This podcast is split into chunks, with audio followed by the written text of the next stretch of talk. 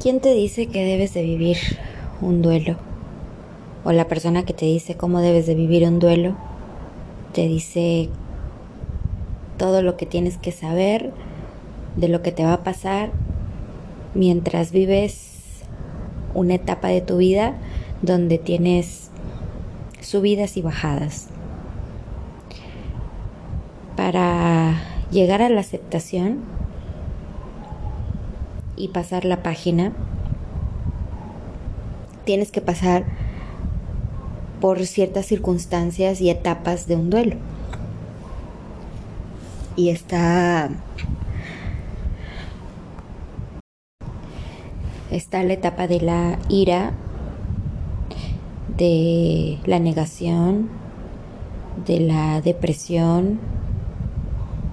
Después te vuelves a enojar, te vuelves a poner triste, después te vuelves a negar y luego ya de mucho lo aceptas. El tema es cómo lo afrontas, porque cada persona es distinta, es diferente y cada persona lleva su duelo de diferente forma.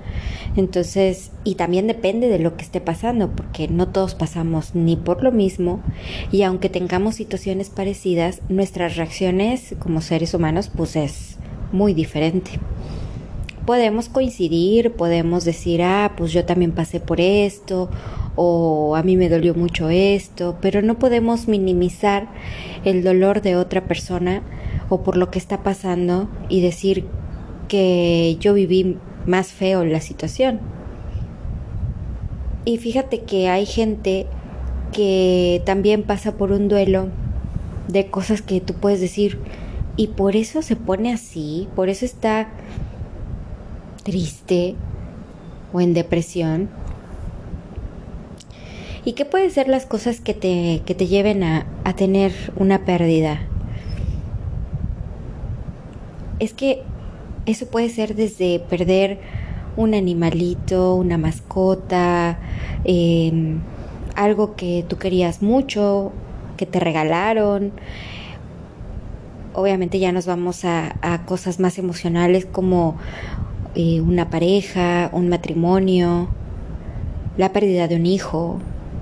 Bueno, hay muchas cosas que yo no entiendo todavía y no las quiero entender y a lo mejor nunca las voy a entender porque mm, cada persona lleva su propio mundo, ¿no? También he pensado de que cuando una persona pasa por, por esas etapas y quienes lo vivimos, pues podemos estar en la etapa, pero también estamos del otro lado y podemos entender y ser empáticos con quienes lo están pasando, ¿no? Y bueno, todas esas, esas cosas que, que vivimos, pues es para nuestro crecimiento. Tú puedes decir, ay no, pero es que ya pasaron ocho años y no lo supero. ¿Y qué esperas para superarlo? Hay cosas que tú decides, ¿sabes? Es la montaña rusa. A veces estás bien, a veces estás mal. Pero cómo mantener siempre un hilo que nos mantenga en una sintonía de sentirnos bien todo el tiempo. Pues no existe. Porque como seres humanos nuestras emociones cambian y pueden ser positivas, negativas, y depende mucho de nuestras circunstancias y de lo que estemos viviendo y de lo que elijamos vivir. Por eso yo no estoy muy de acuerdo con lo que es que esto me tocó vivir. ¿Por qué no? Porque todo es una causa y un efecto. Algo causa una situación que tiene un efecto y que eso nos lleva a condicionamientos o limitaciones o circunstancias e inclusive nos lleva a consecuencias que unas las medimos y otras no. Y todo es respuesta a nuestras decisiones. Entonces, como que no estoy muy de acuerdo de, bueno, pues es que así, así nos tocó y ni modo, hay que pasar la página. No, hay gente que puede pasar años, años y años buscando la respuesta de cómo pasar la página y la tiene en sus manos, enfrente de ella misma. Lo que pasa es de que en las etapas del duelo hay una etapa que se llama negación y la negación no solamente es respecto a lo que nos pasó o lo que hizo la otra persona contra nosotros o ver todo negativo, sino de cómo nosotros nos vemos y la perspectiva que tenemos respecto al asunto. Todo lo vemos oscuro, todo lo vemos gris, todo lo vemos ahí como como en un pozo sin salida que entre más tierra nos echen, más nos ahogamos hasta morir. Y podemos hasta cuestionar a Dios, a la vida, al universo, a la energía, lo que quieras, y decir, ¿por qué a mí? ¿Para qué esto? ¿Qué tengo que aprender? Si te ha tocado ver a una persona depresiva o negativa todo el tiempo que dices, ay no, no, mejor no, mejor evito este tipo de personas. ¿Te ha tocado? A mí sí. Y no te voy a decir que soy la persona más positiva del mundo. No, también tengo mis momentos.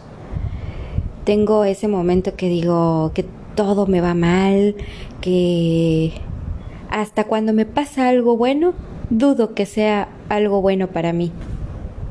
Qué cosas, ¿no? Seguramente te ha pasado llega un momento en que dices, no, mana, vete a hacer una limpia, vete de rodillas a la iglesia, súbete un cerro, o sea, un montón de rituales, ¿no? Para que se te quite la, la, la mala onda, la mala suerte, pero no te pones a pensar y a meditar que es tu visión y tu percepción. No es lo que pasa en todos lados. Y también puede ser tu percepción porque a lo mejor tú la estás pasando de la chingada, te está llevando la patada y resulta que alguien viene con muy buena onda, bien positivo y te dice, no, échale ganas y que no sé qué, y mírame a mí, yo salí y tú así de que, sí, güey, pues aquí estoy echándole ganas, o sea, no sé a qué te refieres. Pero yo, Cintia Michelle, te entiendo. Te entiendo lo que es pasar por una depresión, te entiendo lo que es pasar por un duelo, aunque no hayamos vivido lo mismo, lo entiendo.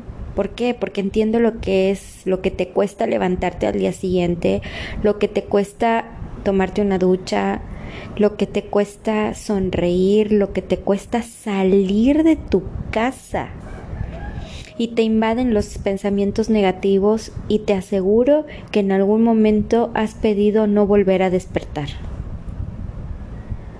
Porque sientes desesperación, porque sientes que, que, que no hay salida, que, que lo que te está pasando es lo que te mereces y como te lo mereces, pues es mejor morirte a seguir viviendo.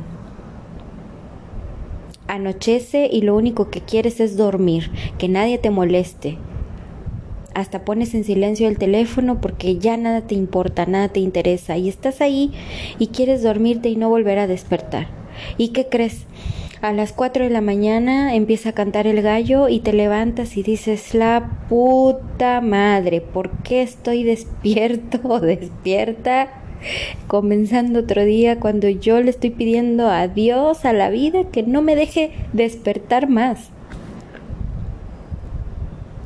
Eso es una tristeza profunda que siente tu ser, tus emociones, tu corazón, tu mente, porque tu perspectiva y tus decisiones te han llevado ahí donde estás. Y tú puedes decirme, no, Michelle, yo no estoy decidiendo, decidieron por mí, yo sí quería esto, yo sí quería, pero no se dio. ¿Y qué? ¿Ya por eso nos vamos a dejar, nos vamos a dar por vencidos? porque otros decidieron cosas que nosotros no pudimos controlar. Y entonces ahí viene otro razonamiento y dices, bueno, si no lo puedo controlar, está como quien te dice, si tienes solución, ¿de qué te preocupas? Y si no tienes solución, ¿de qué te preocupas? Al final, el tiempo te va a dar la respuesta, eh, la vida te va a dar la respuesta, deja de controlar, déjate llevar, fluye con la vida. Pero no, tú estás limitado, tú ves todo gris, tú todo ves ahí que no, no, no avanza nada, que, que tú sí le estás echando ganas, que tú sí te estás esforzando, pero ¿hasta dónde te estás esforzando? A ver, yo quiero tener un cuerpazo supermodelo, ¿no? Quiero ser talla 5 y ahorita soy talla 9. O sea, me faltan dos, tres tallas para bajar, para llegar a un peso ideal y, y, todo el rollo. Y entonces, este, ponerme unos trajes de baño divinos y poderme ir a la playa sin el miedo de que se me vea la lonja, la estría, la... ¿Y qué crees? Que a mi edad que ya voy a cumplir 37 años, no tengo ni el cuerpazo, tengo estrías, tengo celulitis, tengo lonjitas, estoy gordita y encima no me quedan los trajes de baño que a mí me gustan. ¿Y qué? Por eso ya me voy a frustrar. No, más bien me estoy preguntando, ¿qué estoy haciendo para alcanzar mi meta? A lo mejor es una meta banal, pero es nada más un ejemplo de algo que te puede ayudar para pensar, a ver, si yo quiero salir de esto, si me siento triste, si siento que no que no tengo salida, ¿qué estoy haciendo para llegar a mi meta o para salir de este bache, salir de este pozo? Una vez leí una anécdota o una fábula, un cuento, ya ni me acuerdo qué era. Pero era de un caballo que se cayó a un pozo, muy, muy, muy profundo, y se lastimó una pata. Entonces no podía salir de, del pozo y por más que usó sus fuerzas, el caballo se cansó. Era de muy buena raza, era un caballo bien cuidado pero bueno, cayó en el pozo y había que sacarlo.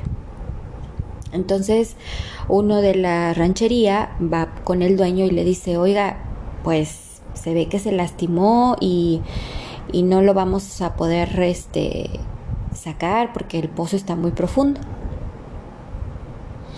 El dueño del caballo pensó en dos soluciones, darle el tiro de gracia o echarle tierra. Para esto, el caballo ya no se movía porque se había cansado de luchar. Y resultó que lo dieron por muerto. Entonces el dueño dice, no, pues ya entiérrenlo, váyanle echando tierra. Y cada vez que daban un palazo de, de tierra y lo metían al pozo, le caía al caballo. El caballo no tenía fuerza pero empezó a sentir la tierra y cada vez la sentía más y más y más y más. El caballo, por inercia, empezó a moverse cuando ellos creían que ya estaba muerto. Y empieza a sacar una fuerza, quién sabe de dónde, y el caballo empieza a sacudir esa tierra y se sube arriba de ese, de ese montón de tierra. Y le vuelven a echar más tierra. Y se sube otra vez a esa tierra y le vuelven a echar más tierra, más tierra, más tierra.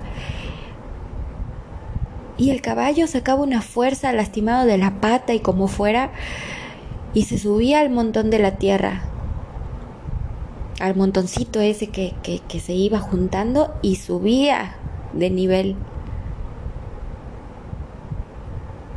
Y le seguían echando más tierra hasta que el caballo logra salir del pozo.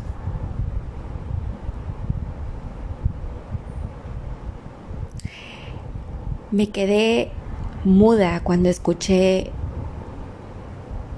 esa fábula porque a veces así nos sentimos con nuestros problemas, sentimos que nos están echando tierra y no tenemos fuerza para luchar ni para pelear, solo queremos dormir, solo queremos sentirnos como estamos y nos damos hasta lástima, ¿no?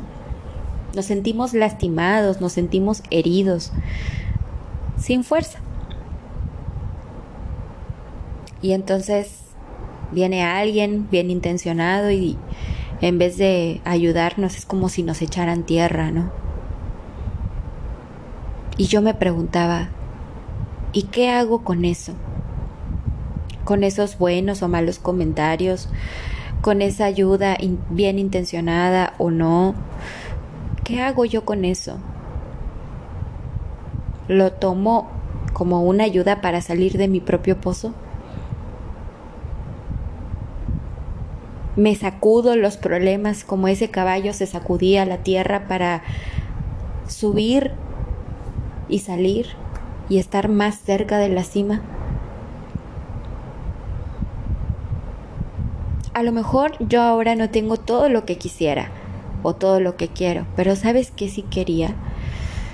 Quería sentirme, ya no quería sentirme más bien triste, quería sentirme alegre, feliz, con esperanza, creyendo en que existe gente buena. Me quería sentir yo generosa, amable, que puedo amar a las personas y que no importa si a mí no me aman, con que yo me ame, es algo que me puede dar mucha alegría y dicha. Y quería sentirme estable emocionalmente para que cuando vinieran los problemas pudiera sacudírmelos así como me los sacudo tengo un techo donde dormir, tengo que ponerme, tengo un trabajo, tengo que comer, tengo amistades verdaderas, sinceras. Entonces cuando viene un problema, ya lo siento como una tierra, que lo único que tengo que hacer es sacudirme y salir. Pero esa es la actitud que yo adopté. Esa es la actitud que a mí me ayudó. A ti. Yo no te voy a decir que cuando estés pasando por algo triste, no llores. Que le veas lo bueno todo el tiempo. No. Llora lo que sea necesario. Agarra piedras. Agárrate una almohada. Grita. Enójate. Sí, niégate. Pero después de eso, salte como el caballo. Ahorita a lo mejor no tienes fuerza. Y yo no soy quien para decirte cómo vivir tu duelo. Pero sí soy alguien que te puede acompañar, que te puede entender, que trato de entender, que he vivido situaciones muy penosas, muy tristes pero aquí estoy, agarrando piedras, sacudiéndome la tierra, como el ave fénix, resurgiendo de las cenizas. Si a mí me gustaran los tatuajes, te aseguro que me haría ave fénix en todo el cuerpo. Pero solo lo uso como símbolo para que te des una idea de lo grande que eres, del potencial que tienes y de que tú puedes. Tú puedes ahora y vas a poder siempre.